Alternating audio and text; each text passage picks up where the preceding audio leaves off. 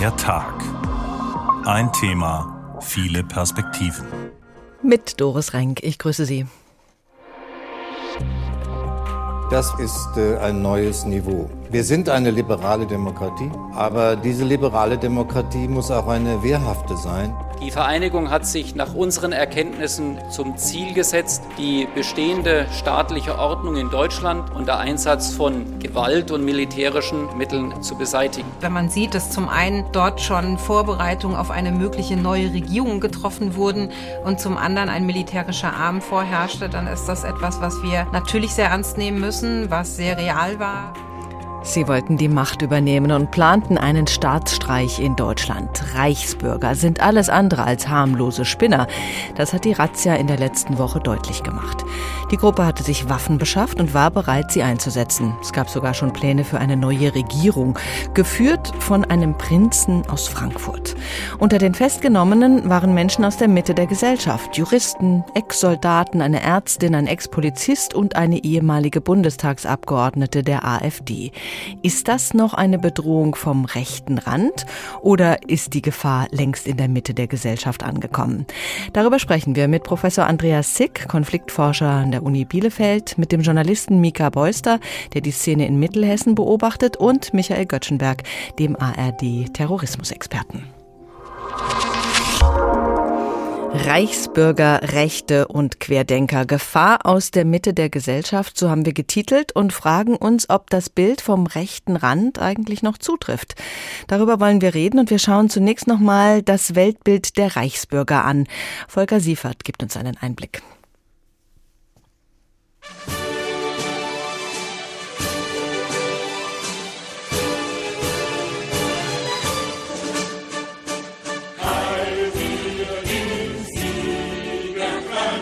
Liebe Reichsbürger, liebe Deutschen weltweit. Die Bewegung der aufrechten souveränen Selbstdenker existiert seit vielen Jahren als die Exilregierung des Deutschen Reiches Kaiserreich. Eine Neujahrsansprache von zwei hochrangigen Vertretern einer Exilregierung des Deutschen Reichs. Warum Exil? Na ganz einfach. Was bei den meisten völlig in Vergessenheit geraten ist, das Deutsche Reich ist nie untergegangen oder aufgelöst worden. Die Geschichte, die sich die Reichsbürger erzählen, geht in etwa so. Die Bundesrepublik Deutschland sei eine illegitime Besatzungsmacht, die dafür da sei, die Deutschen zu knechten. Ausgangspunkt dieser eigentlich existiert das Reich noch immer Ideologie ist ein Urteil des Bundesverfassungsgerichts von 1973.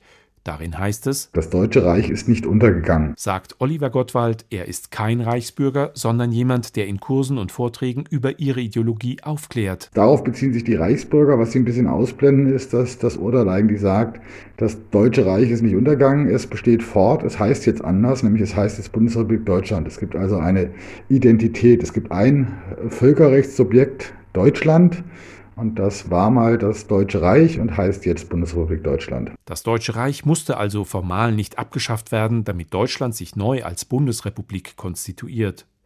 Doch wer sich lieber in Preußens Glanz und Gloria wähnt, der findet genug Möglichkeiten in der Szene, seine Retro-Staatsfantasie auszuleben. Die schwarz-weiß-roten Fahnen gibt es überall. Es gibt die preußischen Symbole. Es gibt Exilregierungen, die eine kaiserliche Ritterpolizei wieder ins Leben gerufen hat. Also es ist dieses Obrigkeitsstaat, konservativ. Das gefällt ihnen scheinbar. Man hat klare Strukturen. Damals war die Welt noch in Ordnung.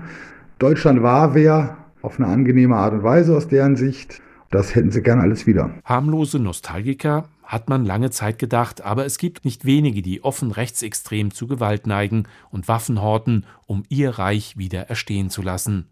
Und noch etwas beobachtet der Reichsbürgerexperte Oliver Gottwald. Wie in jeder Krise sammeln sie auch in der Pandemie neue Anhänger. Das Ganze ist eine Verschwörungstheorie der Corona-Rebellen oder Querdenker, dass sich die Mächtigen, die Eliten zusammengetan haben, eine Pandemie zu erfinden, um das Volk zu knechten. Und das ist natürlich sehr anschlussfähig an einen Verschwörungsmythos, den die Reichsbürger verbreiten, dass sich nämlich auch irgendwelche Eliten, Siegermächte verschworen haben, um das deutsche Volk zu knechten und zu unterdrücken. Das geknechtete, unterdrückte deutsche Volk. Kein Wunder, dass besonders Menschen in Krisenzeiten offene Ohren für solche Opfererzählungen haben. Oliver H. Junger hat uns zum Thema geschrieben, dass er auch von Menschen, die sich für Demokraten halten, Verschwörungskram hört. Zum Beispiel, dass das Coronavirus in Wahrheit ungefährlich sei, dass Ausländer nur hierher kommen, um Deutschland auszunutzen, dass Politiker nur an sich selbst denken und sich bereichern würden oder dass Kinderschänder von einer Kuscheljustiz freigesprochen würden würden. Oliver H. Junger stellt sich seit Jahren die Frage, auf welcher Seite diese Leute im Ernstfall stehen würden. Und der Ernstfall ist vielleicht näher gewesen, als wir geglaubt haben. Das haben die Festnahmen der letzten Woche gezeigt. Mika Beuster ist Redakteur bei mittelhessen.de und stellvertretender Vorsitzender des Deutschen Journalistenverbandes. Er beschäftigt sich mit den hessischen Reichsbürgern und hat da schon einiges ans Licht gebracht. Hallo, Herr Beuster. Guten Abend, Frau Renk. Wenn wir uns insbesondere diesen Aspekt anschauen, dass das verschwurbelte Ideenkonstrukt der Reichsbürger auch in sogenannten normalen Kreisen verankert ist, wie groß ist die Szene in Mittelhessen? Ja, es gibt Reichsbürger in Mittelhessen, es gibt ähm, Gläubige von Verschwörungsmythen, Verschwörungserzählungen und es gibt immer mehr Querverstrebungen auch zu der Querdenkenbewegung. Und welche Verbindungen gibt es in die Parteienlandschaft hinein? Hm. Also wir haben äh, herausgefunden, dass es durchaus einige ehemalige AfD-PolitikerInnen gibt, die ähm, dort aktiv waren.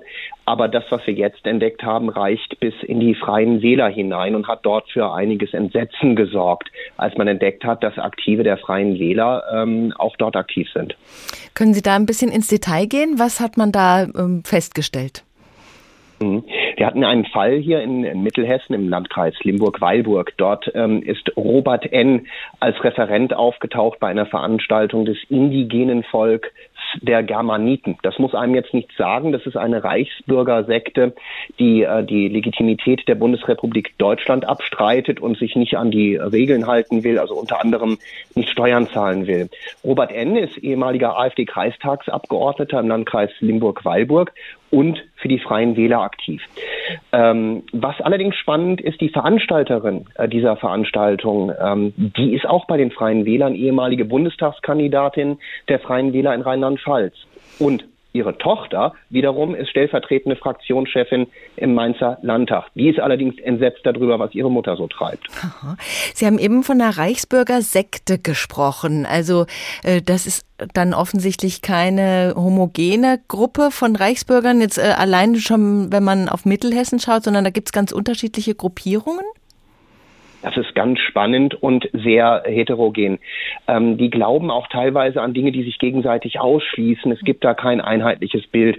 Robert N. zum Beispiel, ähm, der ist gleichzeitig auch ähm, Administrator in der Anastasia-Sekte. Das wiederum ist eine russische verschwörungsesoterische Gruppe, die ähm, ja völkische Siedler sind und vor allen Dingen derzeit in Ostdeutschland siedeln. Die glauben an ähnliche Dinge wie Reichsbürger, aber ein einheitliches Bild gibt es da nicht. Was alle alle vereint.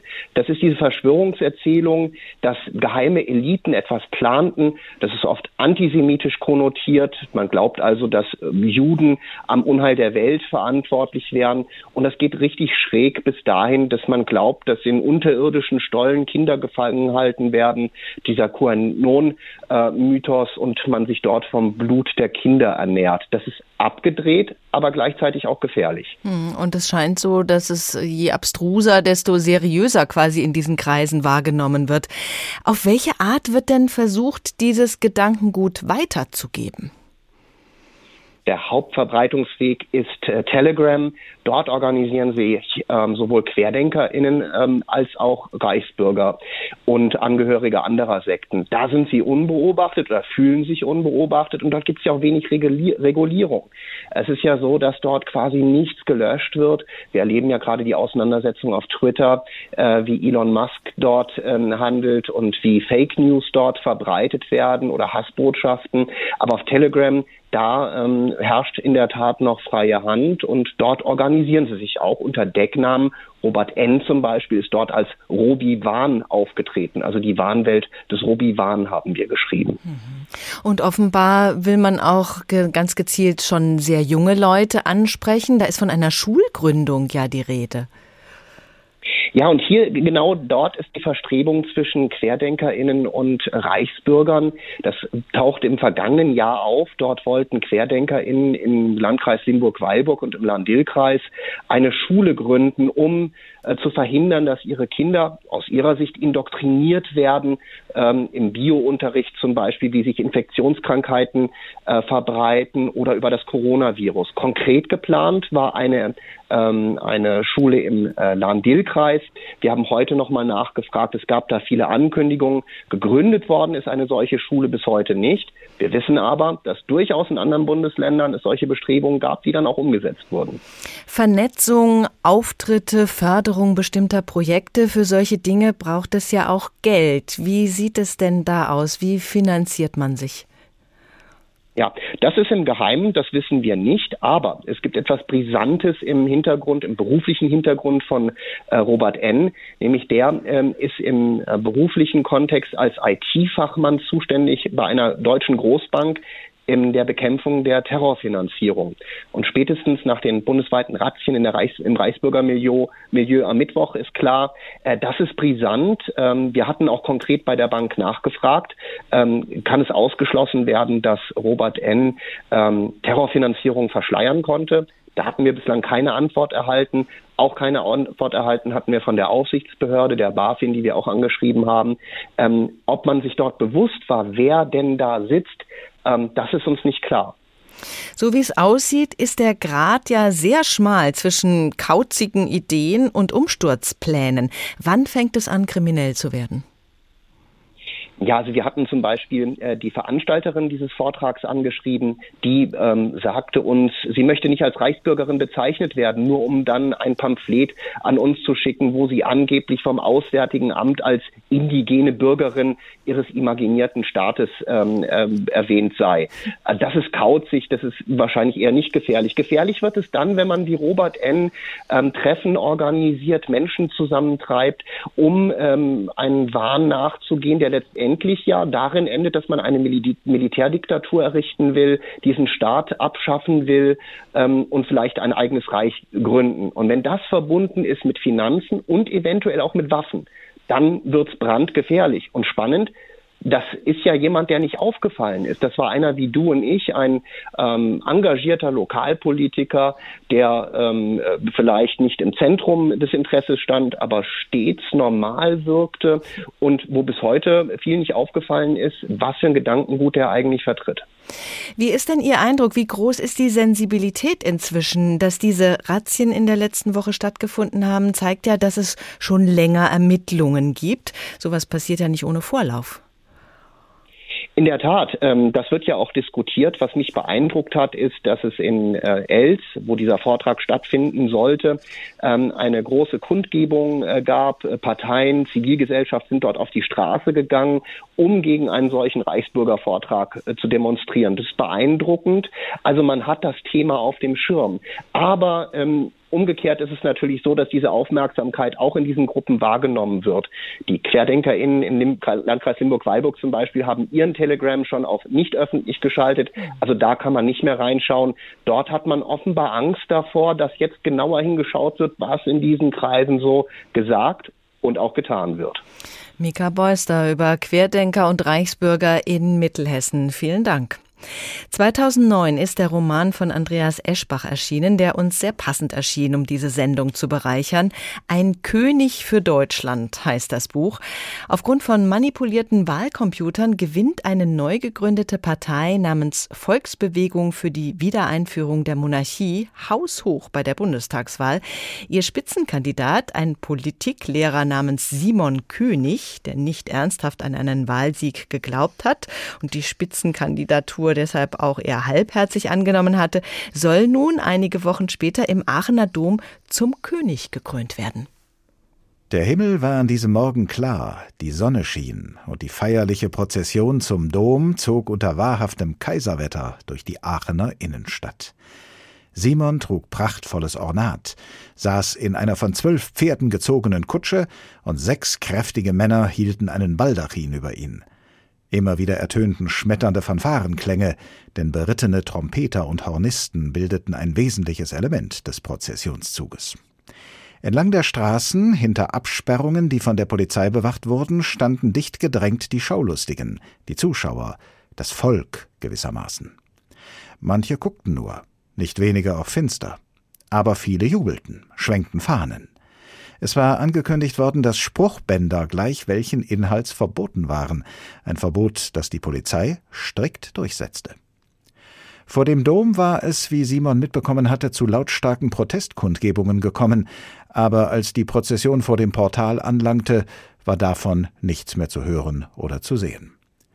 Von den europäischen Königshäusern war tatsächlich niemand gekommen, auch an ausländischen Staatschefs herrschte auffallender Mangel. Manche hatten sich unter fadenscheinigen Gründen entschuldigt und stattdessen ihre Außenminister geschickt. Von anderen wusste man, dass sie der Veranstaltung aus Protest fernblieben. Aber was spielte das für eine Rolle?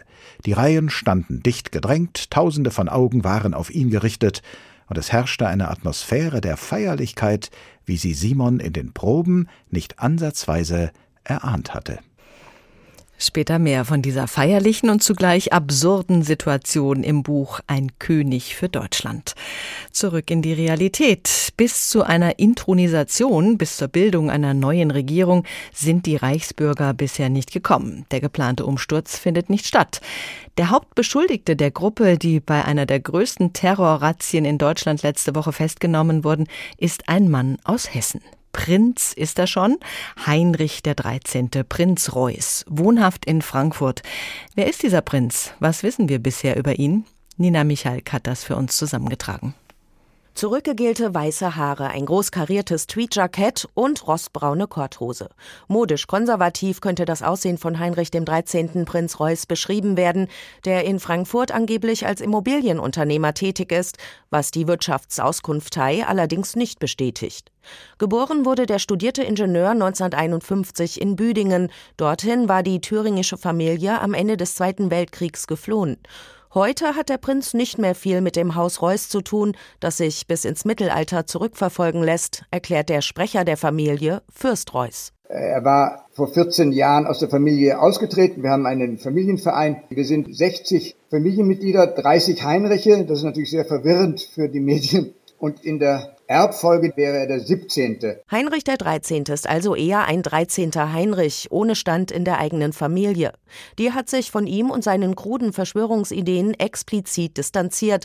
Für gefährlich halten sie den Prinzen aber offenbar trotzdem nicht. Ich kann mir nicht vorstellen, dass er wirklich der Kopf von so einer Sache sein soll. Er war vor 30 Jahren ein recht moderner Unternehmer. Und er mhm. hat sich natürlich über Enttäuschungen radikalisiert. Enttäuscht dürfte der Prinz über die jahrelangen Gerichtsprozesse sein, die er im Streit über enteignete Immobilienparks und Schlösser verloren hat, wie 2005 beim Verwaltungsgericht im thüringischen Gera. Schon damals investierte Heinrich viel Geld in die Prozesse. Wir haben eine Vorstellung, was wir reingesteckt haben. Das kann man auf dem Papier nachvollziehen und was wir reinstecken werden. Das habe ich schon prognostiziert. Das wird das gleiche normal sein. Also siebenstellig im D-Mark-Bereich. Schloss Oberstein wollten er und seine adlige Mutter, Wojslawa Feodora, Prinzessin Reuß, damals zurückhaben. Erstreiten konnten sie am Ende immerhin Kunstobjekte und Möbel, die sie verkauften.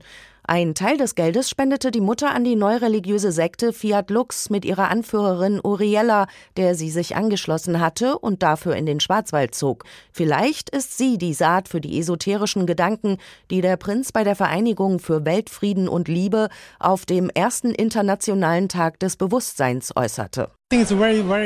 Es ist ein wichtiger Schritt, Liebe oder das Mantra davon in die Welt zu tragen. Enttäuscht war Heinrich der 13. auch über die staatliche Förderung seiner Tochter, die mit Down-Syndrom geboren wurde. 2019 beklagte er sich bei einem Auftritt vor den Vereinten Nationen in Genf über die unmenschliche Behandlung und gleitet dabei in zentrale Reichsbürgerfantasien. Deutschland sei ein vereintes Wirtschaftsgebiet der Alliierten und völkerrechtlich kein souveräner Staat. Da das Deutsche Reich völkerrechtlich und höchstrichterlich festgestellt nicht untergegangen ist, bedarf es nur einer Verwaltungsstruktur, um den Deutschen wieder eine Verfassung zu geben und um Friedensverträge abschließen zu können. Diese Verwaltungsstruktur hat der Prinz dann auch gleich liefern wollen, mit ihm selbst als adeligen Staatsoberhaupt, auf seinem Schloss Weidmannsheil im thüringischen Bad Lobenstein, wo sich Reichsbürger offenbar regelmäßig getroffen haben. André Burkhardt, zweiter Beigeordneter im Stadtrat, erzählt, Alle Bürger von Bad Lobenstein haben im Sommer ein Schreiben erhalten, in dem wir informiert worden sind, dass wir keine Deutschen sind, weil wir keine deutschen Pässe haben. Und dort ist uns die Möglichkeit gegeben worden, in der reußischen Verwaltung unser deutsches Abstammungszeugnis zu beantragen. Wie viele Anhänger Prinz Reuß im realen Leben und im Internet hinter sich vereinen konnte, ist unklar. Seine Thesen sind aber sicher gut bei Reichsbürgern angekommen, sagt Simone Raphael, Chefredakteurin von Belltower News der Amadeo Antonio Stiftung, die gegen Antisemitismus, Rassismus und Rechtsextremismus kämpft. Er verbreitet extreme antisemitische Verschwörungserzählungen online, wie eben die vom Deep State, einer geheimen Gruppe, gemeint sind damit im Endeffekt immer Jüdinnen und Juden, die an einer Weltverschwörung arbeiten und da haben äh, Anhängerinnen und Anhänger dann Freude dran. Da wird man sich schon gegenseitig gefunden haben. Gefunden haben sich auch der in erster Ehe geschiedene Prinz und Vitalia B., 39 Jahre alt und ebenfalls festgenommen. Die aus Kaliningrad stammende Russin hatte für ihn und die Reichsbürgergruppe den Kontakt zur russischen Regierung herstellen sollen. Erfolgreich waren sie aber offenbar auch damit nicht. Der Prinz, der nach den Plänen der Reichsbürger eine tragende Rolle nach dem geplanten Sturz der Regierung gespielt hätte, Heinrich der 13. Dass eine Demokratie untergeht, wenn sie ihre Feinde unterschätzt, nicht erkennt oder stillschweigend duldet, haben die 1930er Jahre gezeigt, als der Republik offensichtlich vor allem überzeugte Demokraten fehlten. Das hat uns Maria Stein geschrieben, eine unserer Newsletter-Abonnentinnen.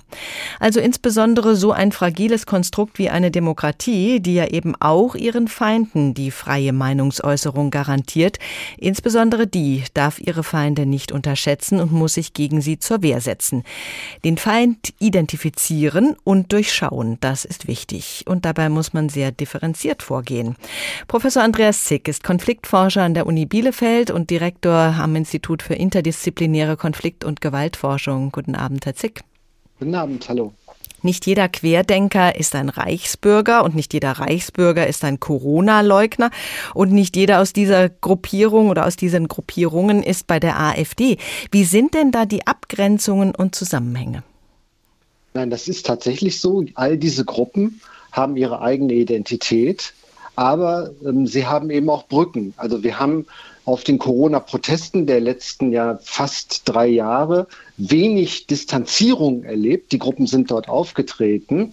Ähm, Querdenken, das ist zunächst mal eine Vereinsstruktur. Querdenken hat auch, ist, hat auch versucht, einen parlamentarischen Weg zu gehen, äh, indem sie angetreten sind ähm, über, über eine Partei. Die Reichsbürger haben ihre Identität, die haben vor allen Dingen die Grundidee, dass die BRD illegitim ist, dass man sich aufs Deutsche Reich beruft und die haben Fantasiestaaten, die sie ausgründen. Das ist jetzt in dieser großen Bewegung der äh, Corona-Leugner wieder nicht geteilt. Aber eben, sie haben Allianzen. Jetzt bei diesen bekannt gewordenen Gruppen äh, stellen wir ja fest, aus den verschiedensten Milieus, diesen verschiedensten radikalen Milieus, die über die letzten Jahre eine Brücke gefunden haben, den Staat nicht äh, so anzuerkennen, die Regeln in Frage zu stellen, die Brücke, die Freiheitskampf, wir sind alle im Freiheitskampf, wir sind im Widerstand, hat man also sich gegenseitig akzeptiert, sich gegenseitig gestärkt und ist auch auf Corona-Protesten äh,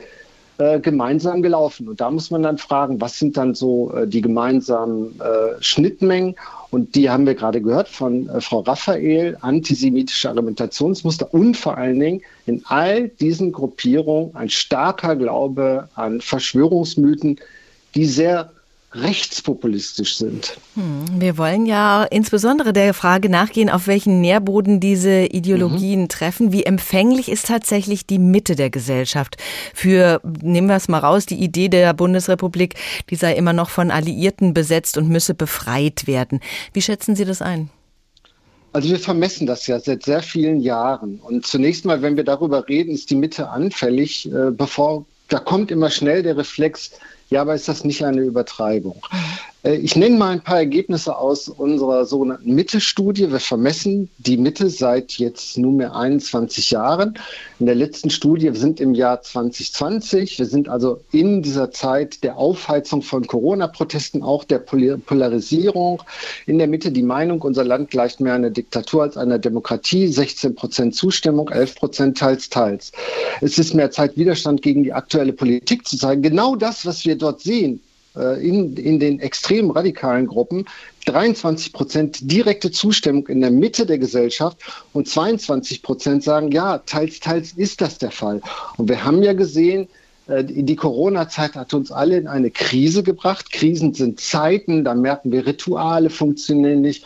Auch unser Wissen funktioniert nicht mehr. Wir wissen nicht, wie gefährlich ist es, was ist der richtige Weg.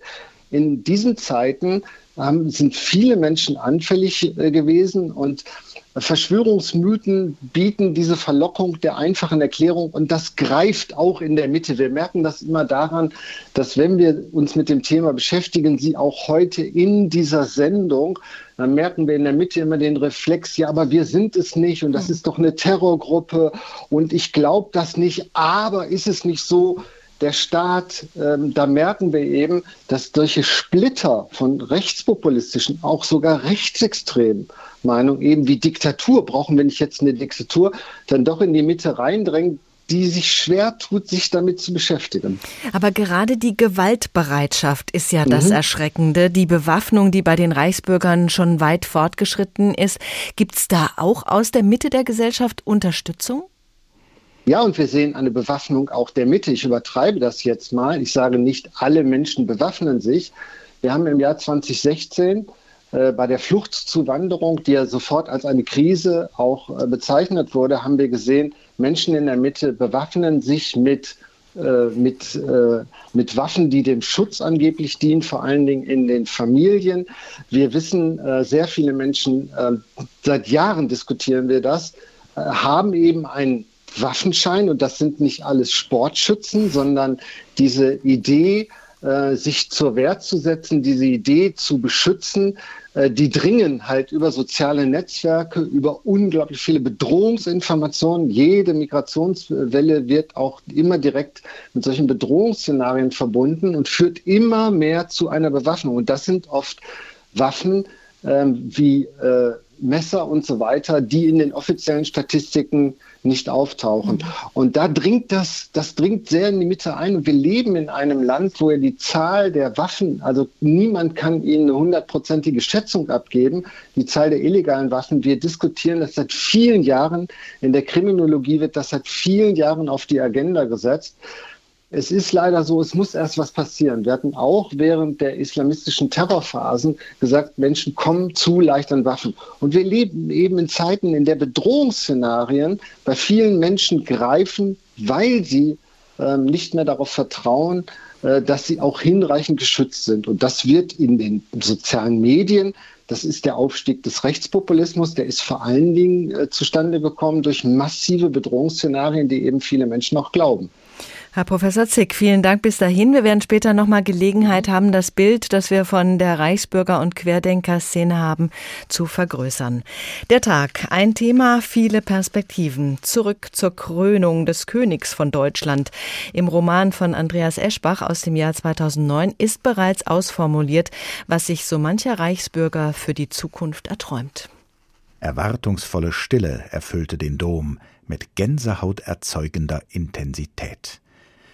Der Erzbischof trat an ein Mikrofon.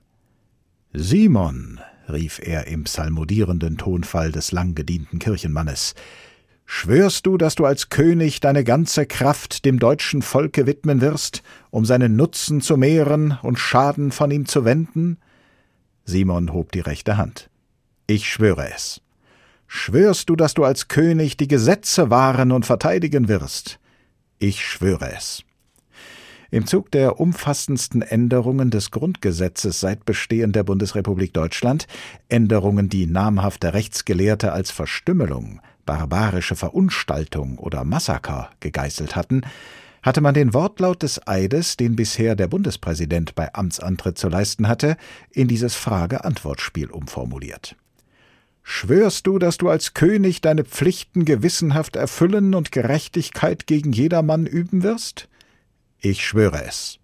Hilfreiche Hände tauchten rings um Simon auf, Männer in sakralen Gewändern, von denen einer einen goldenen Löffel hielt, ein anderer eine kleine Flasche entkorkte und daraus Öl in den Löffel goss.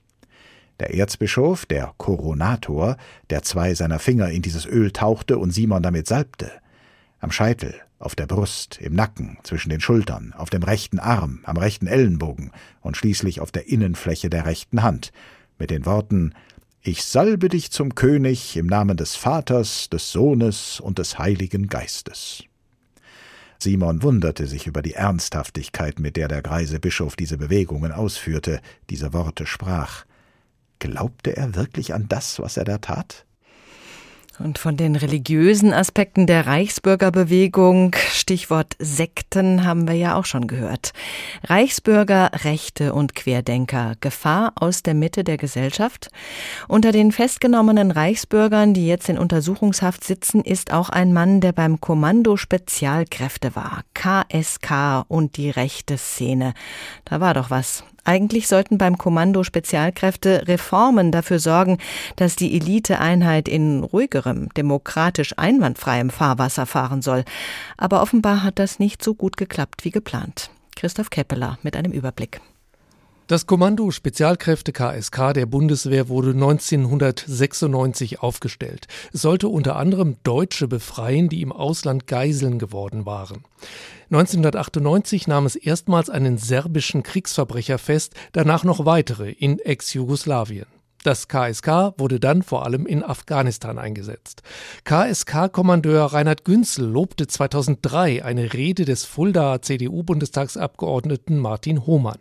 Diese Rede wurde von vielen als antisemitisch eingestuft. Hohmann wurde aus der CDU rausgeworfen und saß später noch einmal für die AfD im Bundestag. Verteidigungsminister Peter Struck, SPD, feuerte Reinhard Günzel. Ich habe entschieden, dass er von seinem Kommando entbunden wird, dass er entlassen wird. Der geschasste Günzel hielt nicht mal ein Jahr später einen Vortrag auf Einladung der rechten Zeitung Junge Freiheit und des Rechten Instituts für Staatspolitik und beklagte wie Hohmann, dass die Deutschen immer noch für den Holocaust büßen müssten. Die Menschen sind zunehmend weniger bereit, sich die Zumutung dieser ad infinitum verlängerten Kollektivschuld äh, gefallen zu lassen und auch noch in der fünften Generation das Büßerhemd zu tragen.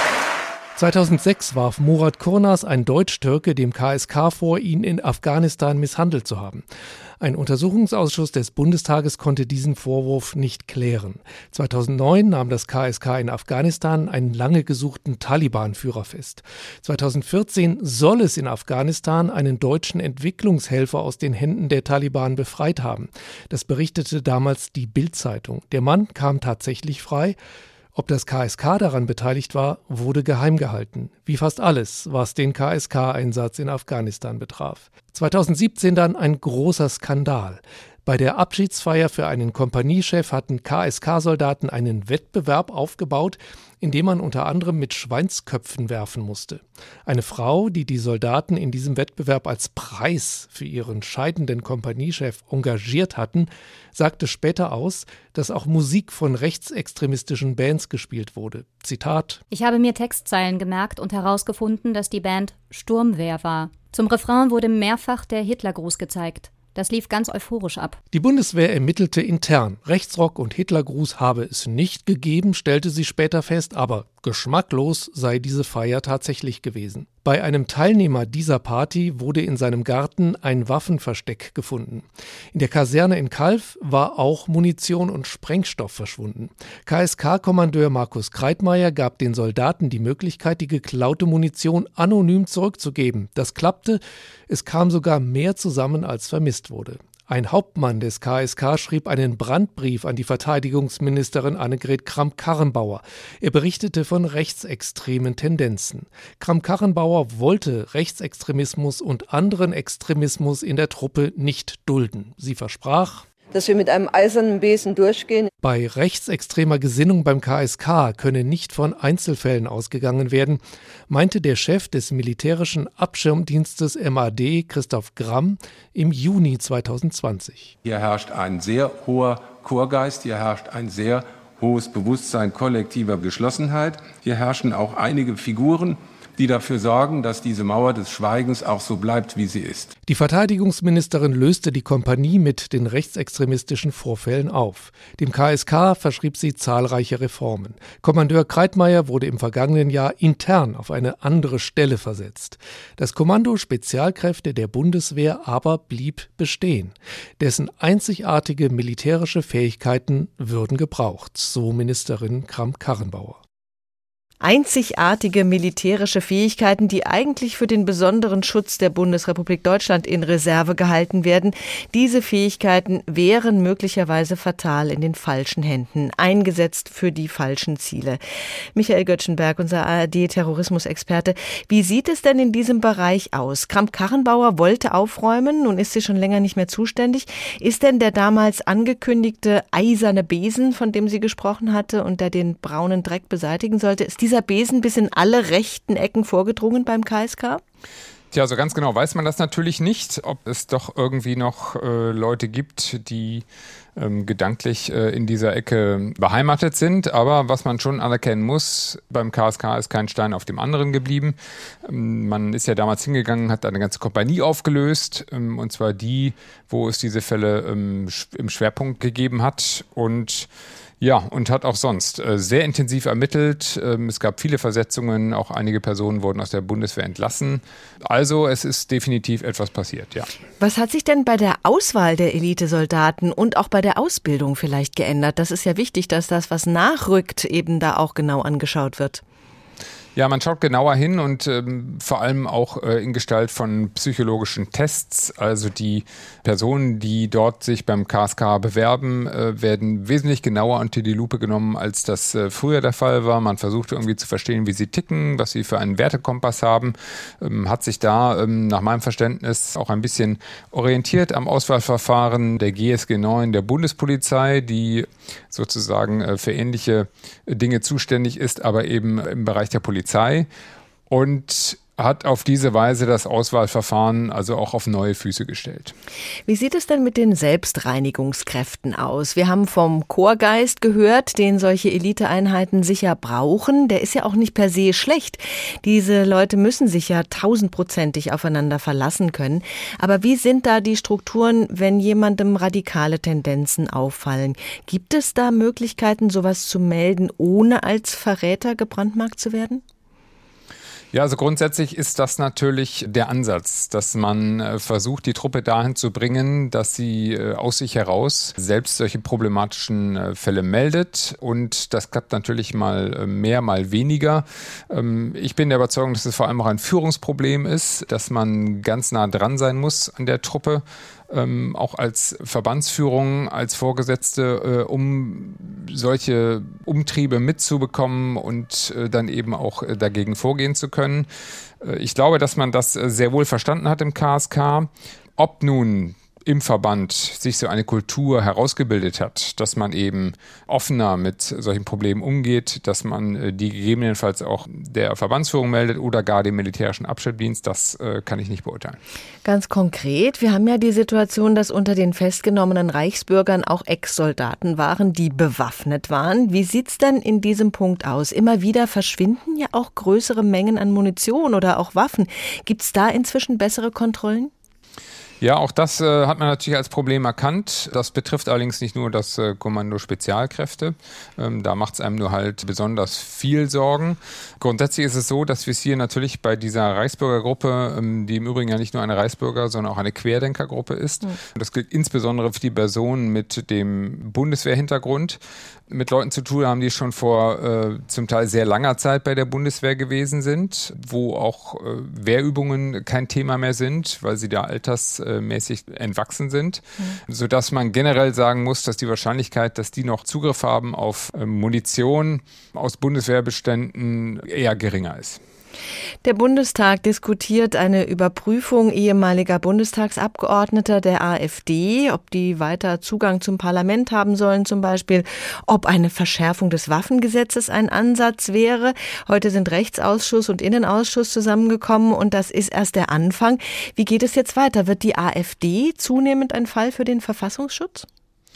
Nun ja, das ist ja schon. Ähm, die äh, AfD ist ein Verdachtsfall des äh, Verfassungsschutzes. Das heißt, äh, sie wird de facto beobachtet. Es gibt eigentlich nur noch eine ähm, höhere Stufe und das ist die erwiesen extremistische Bestrebung, wo dann der Verfassungsschutz nochmal äh, umfänglicher mit noch mehr nachrichtendienstlichen Mitteln beobachten kann. Die Hürden also ähm, nochmal niedriger sind, solche Maßnahmen äh, durchzuführen. Aber grundsätzlich muss man sagen, dass die AfD bereits beobachtet wird. Was man sicherlich jetzt äh, nochmal überlegen wird, ist, inwieweit eine AfD-Mitgliedschaft dazu führt, dass Personen aus dem öffentlichen Dienst ähm, entfernt werden können. Dass diese Debatte, mit der haben wir es ja schon länger zu tun. Und die wird sicherlich jetzt auch nochmal neu Fahrt aufnehmen. Sie haben ja den Blick aufs große Ganze. Wie geschwächt ist Ihrer Meinung nach die Reichsbürger- und Querdenkerszene durch die Festnahmen bei dieser Razzia letzte Woche? Was kann man da vermuten?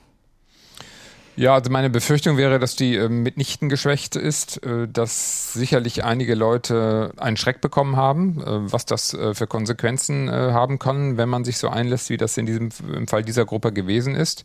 Ähm, aber man merkt ja an den Reaktionen, dieser Menschen oder vieler Menschen ähm, aus in dieser Ecke, dass die das äh, alles für eine große Inszenierung halten, dass sie ähm, das für völlig übertrieben halten und das wird ins Lächerliche gezogen, was diese Gruppe, ähm, was man ihr vorwirft. Und insofern ist meine Befürchtung eher, dass äh, das nicht dazu führen wird, dass diese Menschen ihr Gedankengut oder ihr Handeln äh, substanziell überprüfen. Könnte es im Gegenteil sogar noch eine Art Katalysator sein für Radikalisierungen in dieser Szene? Nun mag sein, dass sich einige auch bestätigt fühlen und äh, sich weiter radikalisieren, weil sie sich ja ohnehin schon äh, in einer Situation befinden, wo sie den Staat als Feind betrachten. Aber man muss generell befürchten, dass das äh, nicht die letzte Gruppe dieser Art gewesen ist, wie es ja auch äh, nicht die erste gewesen ist. Vielen Dank, Michael Göttschenberg, unser ARD-Terrorismusexperte. Gerne. Die Reichsbürgergruppierung, die jetzt aufgeflogen ist, hatte offensichtlich mehr Mitwisser als bisher bekannt war. Bundesweit sollten mehr als 280 Heimatschutzkompanien gebildet werden, hieß es heute in Berlin. Bei den Durchsuchungen wurden auch mehr als 400.000 Euro in Bar gesichert. Auch im Roman von Andreas Eschbach läuft nicht alles so, wie sich die von ihm beschriebene Volksbewegung für die Wiedereinführung der Monarchie das gedacht hat. Bei der Krönungszeremonie des neuen Königs für Deutschland gibt es diesen unerwarteten demokratischen Moment. Man legte Simon das Krönungsornat ein, ein reich verziertes Übergewand, ein Band in den Farben Schwarz-Rot-Gold, ähnlich der Stola eines Priesters. Schließlich der prachtvolle Krönungsmantel in üppigem Purpur. Sich feierlich bewegende Hände nahmen den Reichsapfel auf, andere das Zepter, hielten sie Simon hin, auf dass er sie ergreife, um anschließend vom Erzbischof die Krone aufgesetzt zu bekommen. Doch Simon ignorierte die dargebotenen Krönungsinsignien. Stattdessen erhob er sich von dem Kissen, auf dem er kniete, und wandte sich um, den im Dom versammelten Menschen zu. Simon hatte sich die formell korrekte Begrüßungsformel sorgfältig zurechtgelegt, einen endlosen Bandwurmsatz voller Exzellenzen, Minister, Konsuln und so weiter, aber jetzt wollte er ihm nicht mehr einfallen, und so beschloss er, das alles einfach wegzulassen. Ich spreche zu Ihnen, verehrte Anwesende, und zu Ihnen zu Hause an den Fernsehschirmen, begann er stattdessen. Es hat um die letzte Wahl heftige Kontroversen gegeben, die immer noch andauern, weil die Zweifel daran, dass die verwendeten Wahlgeräte so funktioniert haben, wie sie sollten, bis heute nicht ausgeräumt werden konnten. Ich schlage vor, die Unsicherheit ein für allemal zu beseitigen, indem so bald wie möglich eine Abstimmung durchgeführt wird, ob die deutsche Bevölkerung die Einführung einer Monarchie wünscht oder nicht. Unruhe wurde hörbar, Rufe der Zustimmung, aber auch Murren, Pfeifen, Buhlaute. Simon hob die Arme, deutete zum Altar, wo immer noch die Männer mit dem Reichsapfel und dem Zepter standen, wo immer noch die Krone auf dem roten Samtkissen wartete. Solange sich nicht eine klare Mehrheit für mich als König ausgesprochen hat, werde ich mir die Krone nicht aufsetzen lassen. Deswegen halten wir die Zeremonie an dieser Stelle an. Ich danke Ihnen. Tja, vielleicht ist die Mitte der Gesellschaft doch resistenter gegen demokratiefeindliche Bestrebungen, als man denkt. In der Literatur klappt's zumindest. Erinnern Sie sich, Gesundheitsminister Lauterbach sollte entführt werden. Das ist noch gar nicht so lange her. Das war wohl auch so ein Reichsbürger-Querdenkerplan. Die Gruppierung um eine pensionierte Lehrerin hatte es sich laut der Bundesanwaltschaft zum Ziel gesetzt, bürgerkriegsähnliche Zustände in Deutschland auszulösen. Motivation sei, dabei gewesen, die demokratische sowjetische Bundesrepublik zu beseitigen und das Deutsche Reich von 1871 wieder aufleben zu lassen. Pensionierte Lehrerin, da sind wir wieder bei der Mitte der Gesellschaft, bei der Frage, ob die Gefahr aus der Mitte der Gesellschaft kommt und nicht nur vom rechten Rand. Reichsbürger, Rechte und Querdenker, Gefahr aus der Mitte der Gesellschaft, so haben wir getitelt. Inzwischen ist also die Politik alarmiert. Georg Schwarte, unser Korrespondent in Berlin, fasst uns zusammen, was da alles auf den Weg gebracht und heute in verschiedenen Ausschüssen diskutiert wurde. Und bei den Beratungen soll es nicht bleiben. Es werden konkrete Maßnahmen in Erwägung gezogen. Die Reichsbürger. Für Innenministerin Nancy Faeser keine Spinner, keine alten Männer, sondern eine sehr ernste und sehr reale Gefahr für den Rechtsstaat, sagt sie in der ARD. Wenn man sieht, dass zum einen dort schon Vorbereitungen auf eine mögliche neue Regierung getroffen wurden und zum anderen ein militärischer Arm vorherrschte, dann ist das etwas, was wir natürlich sehr ernst nehmen müssen, was sehr real war. Am Nachmittag Sondersitzungen des Rechts- und Innenausschusses im Bundestag. Die Abgeordneten haben Fragen. Was wussten die Behörden, wie ernst ist das Netzwerk zu nehmen. Faeser spricht von einer terroristischen Vereinigung. Herbert Reul, Innenminister in Nordrhein-Westfalen, sagt, es waren keine Spinner. Auf jeden Fall hatten die klare Planungen und es waren mehr als Spinnereien, denn es waren Leute dabei, die wissen, wie man sowas macht. Und es waren Leute dabei, die Waffen hatten oder Zugang zu Waffen hatten. Und insofern, finde ich, muss man das sehr ernst nehmen und sich kümmern. Und das war total richtig, direkt hier sich einzumischen. Der Staat mischte sich ein. Eine Großrazzia mit rund 3000 Einsatzkräften, 25 Festnahmen, Waffen, Bargeld, Beweismittel wurden sichergestellt. Dass zahlreiche Medien früh berichteten, teilweise am Einsatzort waren, für die Union möglicherweise ein Hinweis darauf, dass Journalisten von Behörden vorab informiert worden sein könnten und so eventuell auch Beschuldigte vor den Hausdurchsuchungen Beweismittel zur Seite schaffen konnten.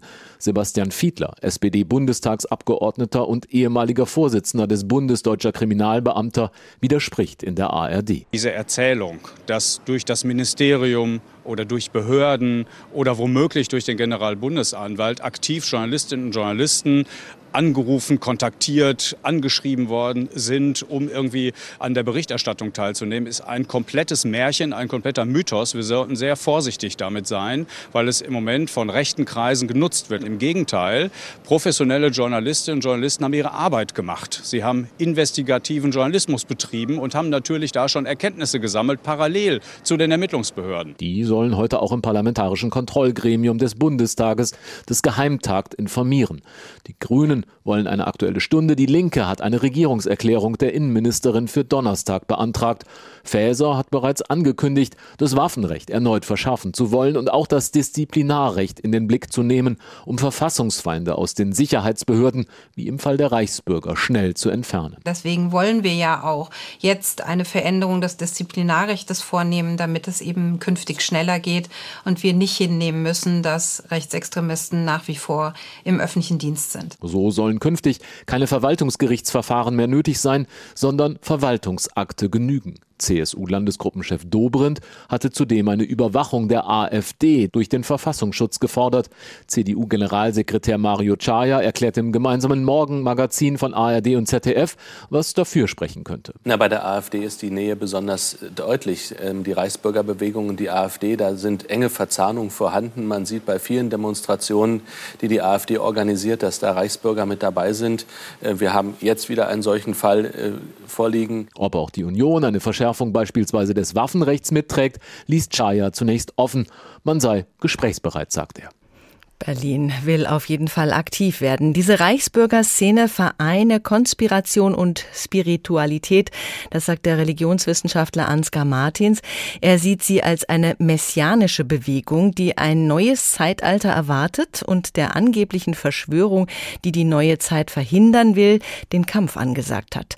Solche Bewegungen gebe es schon seit dem 19. Jahrhundert immer verstärkt in Krisen und Kriegszeiten. Die Gruppe, die letzte Woche verhaftet wurde, ging laut General Generalbundesanwalt von einem bösen Deep State aus, der die Bundesrepublik kontrolliert.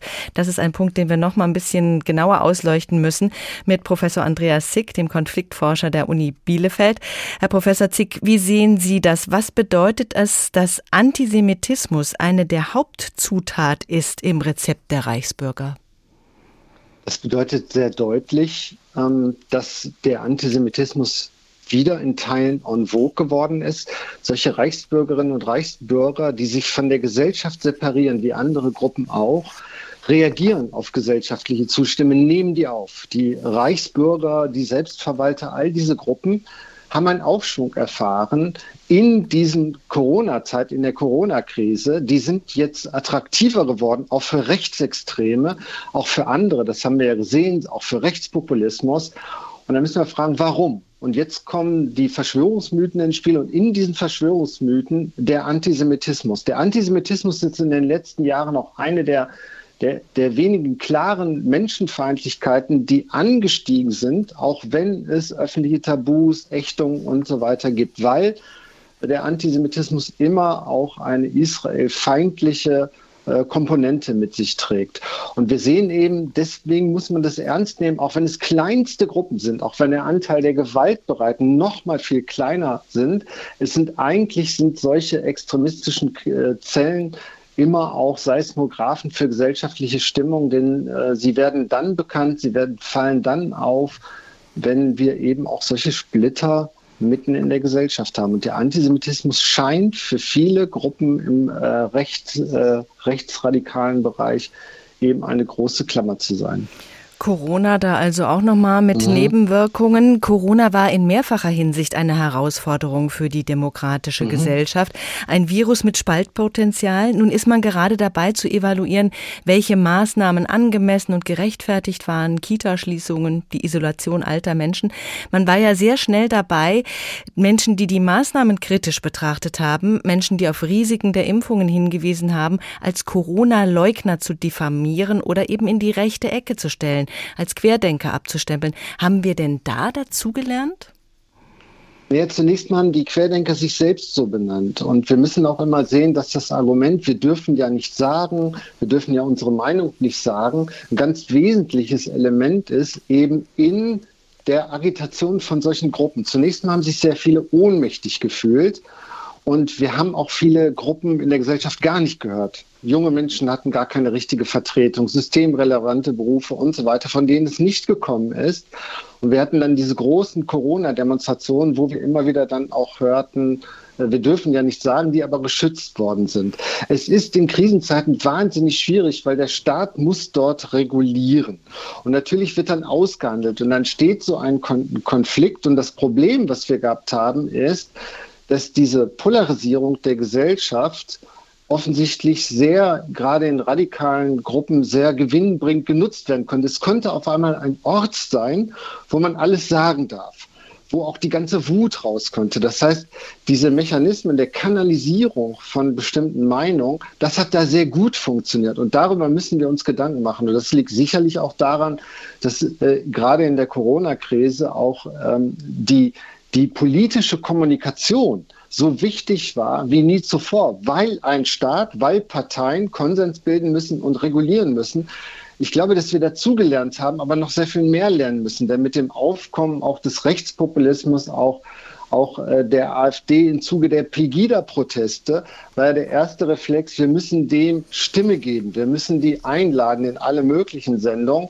Und was dann passiert ist, ist doch, dass vieles von den Verschwörungsmythen hängen geblieben ist, vieles auch von den Bedrohungsszenarien hängen geblieben ist.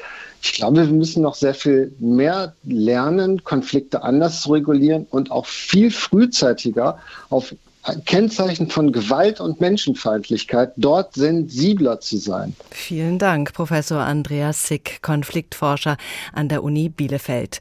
Reichsbürgerrechte und Querdenker, Gefahr aus der Mitte der Gesellschaft, das haben wir uns gefragt. Und auch wenn die Mitte der Gesellschaft vielleicht doch weniger anfällig ist für verschwurbelte Ansätze, wer nur nach dem rechten Rand schaut, dem entgehen viele gefährliche Entwicklungen. Der Tag. Ein Thema, viele Perspektiven, das gibt's auch auch in der ARD Audiothek. Dort finden Sie uns in der Rubrik Politik und Hintergrund. Abonnieren Sie dort gerne auch unseren Kanal. Wir freuen uns auch, wenn Sie uns Ihre Meinung mitteilen oder uns auch Anregungen geben. Mein Name ist Doris Renk. Schönen Abend, guten Tag.